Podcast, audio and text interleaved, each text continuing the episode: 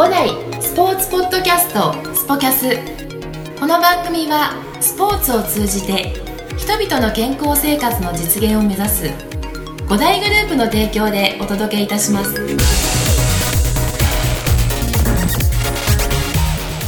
今日はですね日本人初の、えー睡眠コンサルタント、えースリーピングスマートジャパン代表取締役、えー相葉彩さんです。よろしくお願いいたします。よろしくお願いします。はい今日ですねあのー相葉彩さん今僕ずっと相葉彩さんとずっと話をしてたんですが、えー今ですね彩さん今どちらにいらっしゃいますか？今、ニューヨークにいます。コロナがすごくすごく大変だったニューヨークにいます。ニューヨーク、そうなんです。あの、ズームで初めてですね、えーポッドキャストを、えー初の、今まではもう対面で僕もやってて、あの、ゲストをお招きしてっていう形で、いろんな形でやってて、でいやいやもう、しかも初めての海外という、とのあズームっていうところで、あの、僕自身がズームを初めて、あの、あの、いやいや、ズームやったことあるけど、海外と初めて、あ、海外と初めて。あ、そうそうそうそう。わかりました。えーまあ、というところですね、あの入りはちょっとこんな感じで固くいったんですが、えー実は僕と、えー相葉屋さん、えー大学時代からの同級生なので、フラットな感じで、えーまた元に戻って、フラットな感じでやらせていただきたいと思います。相葉彩さんっていうふうに言われるのがすごい違和感がある。違和感があるね、俺も今、初めてだってフルネームで呼んだもん、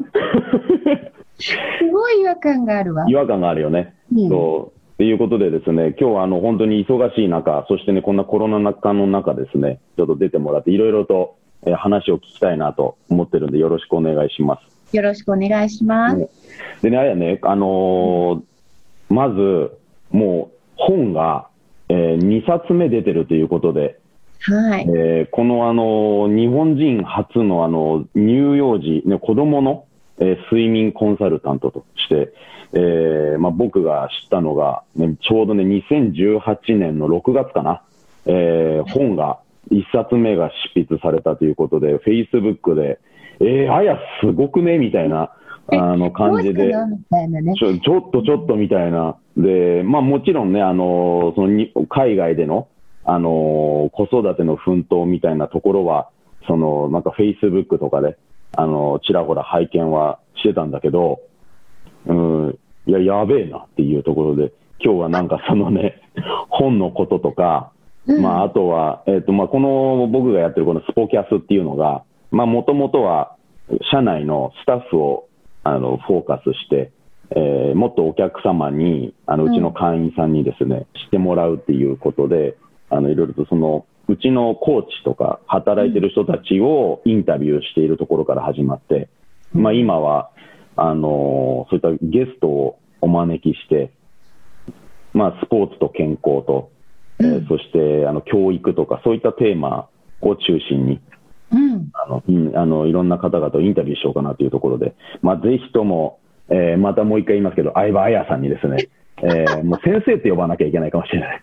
えーというところで、うんまあ、まず、あのーちょっと僕が紹介するのもっていうところなんで、あのちょっと簡単に、あのあやから、えー、とどんなことをやっているのかっていうところをあのちょっと聞きたいなと思うんですけど、あいいですか？はい、もちろんです。皆さん、はじめまして、乳幼児睡眠コンサルタントの相葉彩と申します。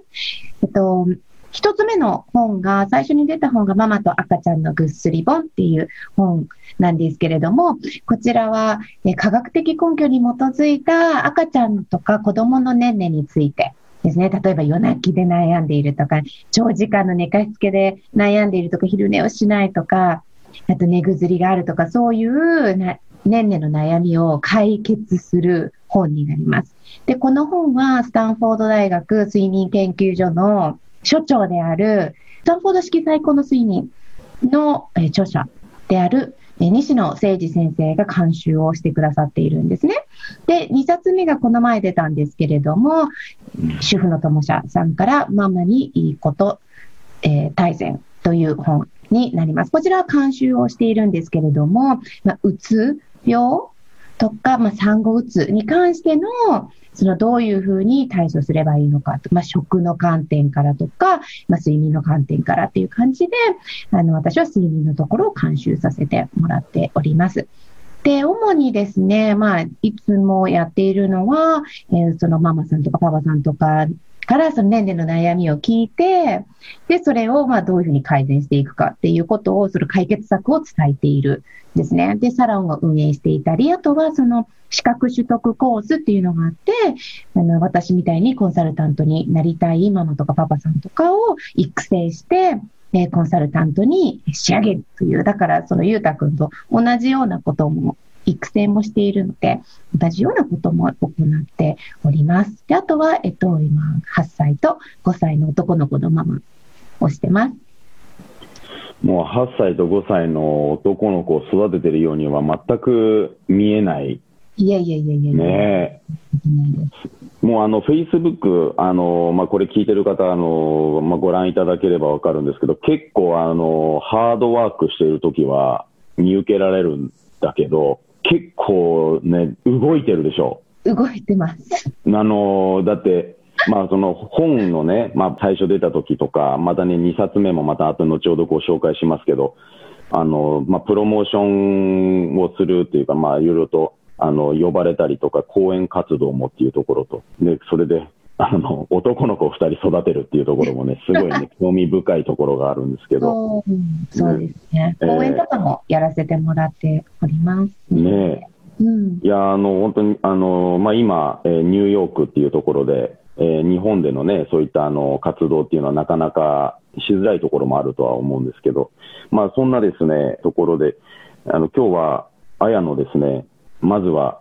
あの、スポーキャス恒例のですね、バックボーンから、あの聞いていきたいなというところがあるんですね。はい、で、えーと、僕とあのあやが出会ったのはもう大学、えー、大学生の時ですね。もうこれはあの皆さん多分分かると思うんですけど、テニスでですね、あの出会ってるんですよね。じゃそれで、まあ、まずそのもう今は睡眠コンサルタント、子供の睡眠コンサルタントとして、ママのあの睡眠までね、えー、アプローチしているっていうところで専門家なんですけど、まあ、あのそんな、えー、あやがテニスに出会ったきっかけっていうところで、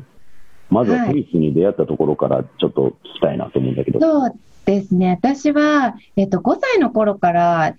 ニューヨークに住んでいたんですね。日本からニューヨークに来てて。で、9歳くらいの時から真剣にテニスをやり始めたんですけれども、まあ、もうそれも普通に家族で、あの、近くのテニスコートで、なんか、ポンポンややってたら、8歳ぐらいだったと思うんだけれども、あの、コーチがいきなり来て、なんか、この子は伸びると思うっていうふうに言われて、うん、本当かどうかわかんない。いや、そんな伸びるかどうかなんか、全然なんかま、まあ、親もなんか、ま、テニスやらせてもいいかもね、みたいな感じで、うん、もうそれがきっかけで、で、そのコーチについて、そのコーチがザンビア人のコーチで。ザンビア人？ザンビア人、アフリカのザンビア人からの出身で、そのザンビア人のコーチについて、うん、あの、テニスを習うようになったら、あの、まあ、結構短時間ですごくううまくなって、ったみたいで、なんか自分で言うのもおかしいけど、うん、なったみたいで、うん、で、あの、そこから、その全米の試合に出出るようになったりとかして、それが11歳とか12歳ぐらいが、でも11歳と12歳ぐらいが一番ピークだったと思う。けれども、えー、そう。で、あの、いろんなそのチームで、フロリダに行ったりとか、インディアナに行ったりとかして、で、あの、試合をやって、あの、うん、なんかそういう活動、活動というか本当に、なんかよくや、毎日テニスはしてたし、うん、あの、学校の前に、あの、練習して、うん。えー、結構すごいか、えー、結構やってたんだね。なんかすごいやってた。だからまあ親がすごい大変だったと思う。こっちは全部送り迎えやってもらわないとできないから、電車とかで一人で行けないし、だから朝早く起きて、テニスコートに連れてってもらって、1時間とか1時間とか練習して、学校に行って、その学校の後もまたすぐテニスコートに行って、っていう、あの、ことをやってた。えー、あそうなんだね。結構、うんじゃあ、結構ストイックだったんだね。結構ストイックにやってた。そう。その、きえっと、始めたのが9歳。9歳、そう、結構真剣に、なんていうのもうん練習、個人レッスンを始めたうん。なるほど。でも、っていうことはもう5歳からニューヨークに行ったっていうことは、もう、えっと、で、それ、その後、何歳まで、えっと、海外で過ごすの？えっとね、5歳から18まで。あ大学生まで。もう、あの、アメリカ人だね。アメリカ人と、だから日本語で本を書いてるっていうのが、もう本当に高校の先生とかからしたら、うん。うんえ？みたいな、ああうんの、あの、あやがみたいな感じの、その、あの、き慶応ニューヨーク校にいてたから、う日本ん。人の先生がいるんだけれども、もう日本史とか本当に苦労して、うん。本当にできなかった子が、うんいきなり日本語で本を書いてるから、もうぶっかまげてると思なるほどね。う。うん。いやー、その、じゃあ、その頃までニューヨークにいたっていうことは、帰ってきて、あやと会ったのは、日本、日本慣れしてなかったんだ、まだ。そうだね。そうでしょ？あのなぜか部活に入っちゃったんだよ。うん。だテニスやりたかったからだと思う。ええまあ、皆さん、先ほどあのニューヨーク校にいた、あの慶応のニューヨーク校にいたということで、まあ、あのお察しいただけると思うんですが、慶応大学のですね体育会テニス部に入学入って、はい、その入った、入った。はいね、入って、まあ、これ、僕、伝わるかどうかわかんないですけど、その海外のそのテニスの文化と日本の体育会の文化っていうのはも全然違うんですよ。だから、まあ、あの慶また慶応大学のテニス部って言ったら、これ、あのきね、聞いてる、あの知ってる人は知ってますけどね、相当あの厳しいというか、ザ・日本っていうね、ザ・日本文化っていうあの部活なんで、でしかも伝統ある。ね、100年以上の伝統があって、そういったものもね、重んじる、えー大学テニス部ですから、まあ今もね、素晴らしいね、トップリーグで、素晴らしいチームでね、えー男女活躍してますけど、まあそこの OG というところで、あの、その時結構苦労したんじゃない？なんかおえっとね、え正直に言うと OG ではない、うん。卒業はしてないから、だあの、4年になる直前に辞め,、うん辞めたんです。まあでもそこまでやったんだったらね、あの、大したもんですよ。そう、やれば、うん。あとね、一番、うんあの、4年生でね、一う番んのところだったのに、うん。あの、辞めたんです。うん。でも、でも、あの、テニスはずっとやってたわけでしょ、その時もね。まあ、いたしね。そう、そうそうそうそう、うんテニスがもう大好きでやってたね。そのなんか、あの、ショックだった。なんか、うん、よくわかんなかったもん、最初。なんか、そうでしょもう理解ができなかった。う。いや、よくやったよね。うんう。ん。あの、まあ、僕の大学は結構ね、自由が利く、あの、大学だったんで、まあ、うん部活もね、あの、まあ、なんか、自主性を重んじるようなね、感じのとこだったし、うん、なんかあの、自由奔放とした、えー体育会テニス部だったんですが、え、でもさ、こういう、あなんかその、先輩にボールを渡すときに、右手でボールを持って、左手でかぶせて、うん。なんかボール行きますとかっていうのはああったでしょ？あ、まあ、ここまではなかったけど、でも、いあの、行くときはもう大きな声で、行きます！行きます！っていうような感じで、うん、もちろん、あの、そこの最低限の、あと、例えば、先輩のや練習しているコートの後ろを通るときはさ、失礼しますって言って、その時はすいませんの線っていうね、線をね、あの、人数分言わなきゃいけなかったよね。めんどくさいってあれじゃないの、4面、あの、コートね、4面あったら、先輩の数だけ、線、すいません、すいません、すいません、みたいなことね、線、線、線とかって言わなきゃいけなかったりとかね。うん。意味不明だね。意味不明、そう、大学体育会意味不明なことがね、まあ、あ昔よりはね、今は改善されてるところはね、あると思うけれども、うん。えーまあ、お互いそんな、あのーところをですね、過ごしたというところで、ね。えーまあ、な非常に懐かしいですけど、まああのなんかそういった中で、あの日本にあの来て、大学を経て、でそれで、あのまあ、テニスはその後は、私とテニス的なところの部分には、あの大学卒業後はやってたは全然本当にやってなくて、たまになんか友達とやるぐらいで、うん。でも実は、うん。去年1年間にうん。テニスをちびっこに教えてたの。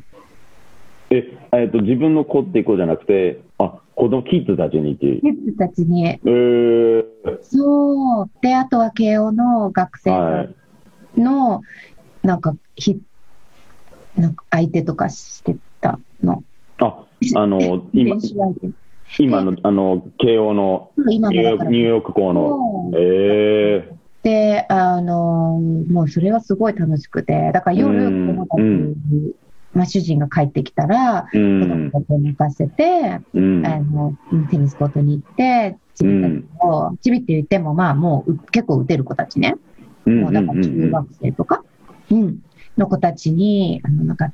玉出しとか、うん。ちょっと打ったりとかして、やうん。ってたの。え楽しかったの。ー、あ、やっぱ楽しいでしょ？あの、教えるって。うん、最高。ね。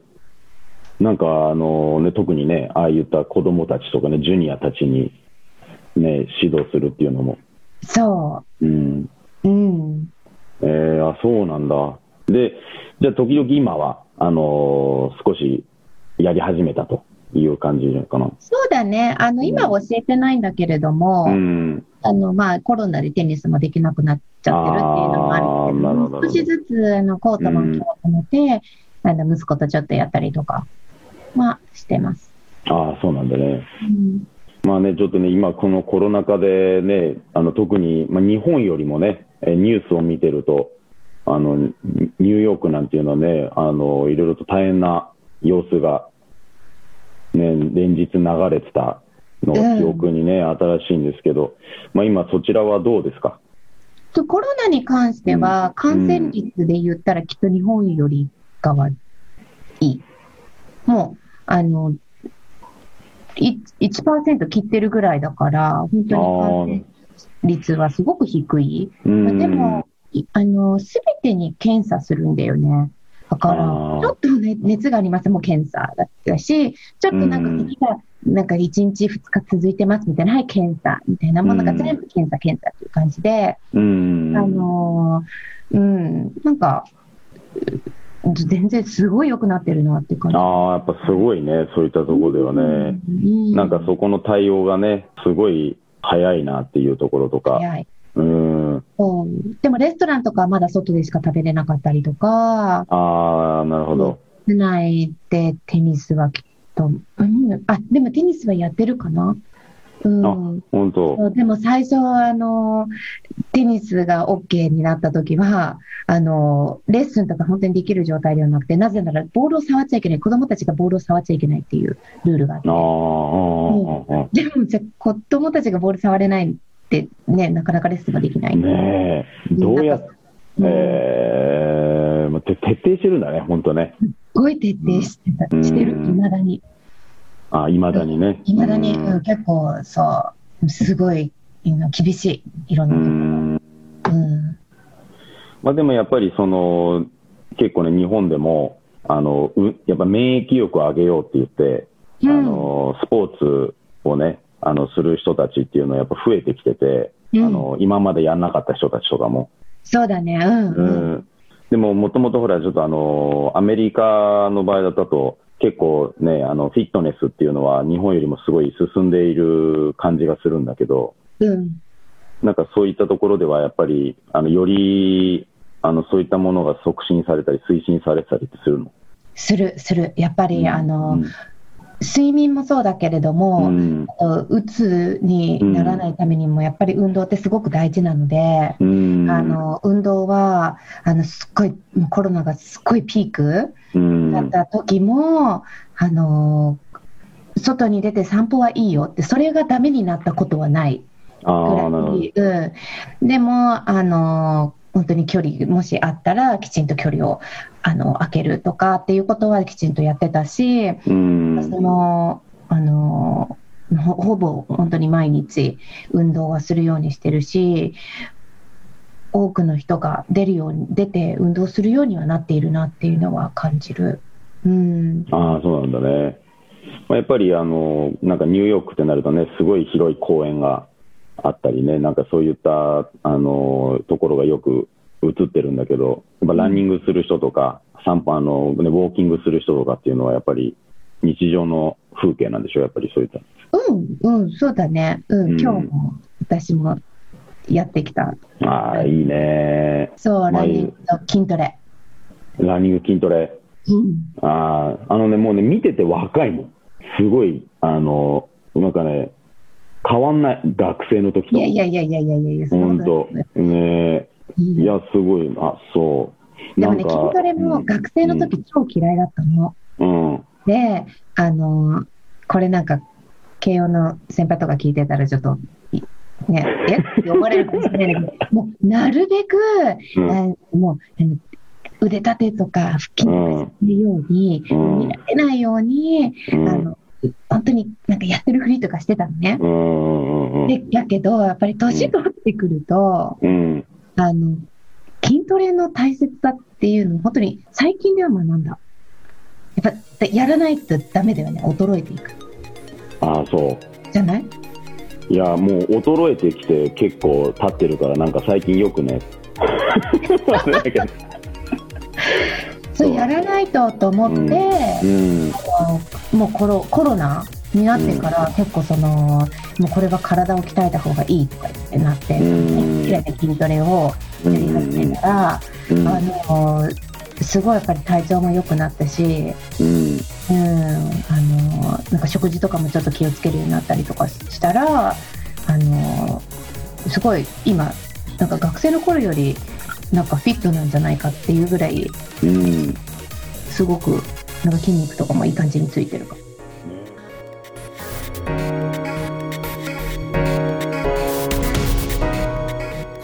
組は提供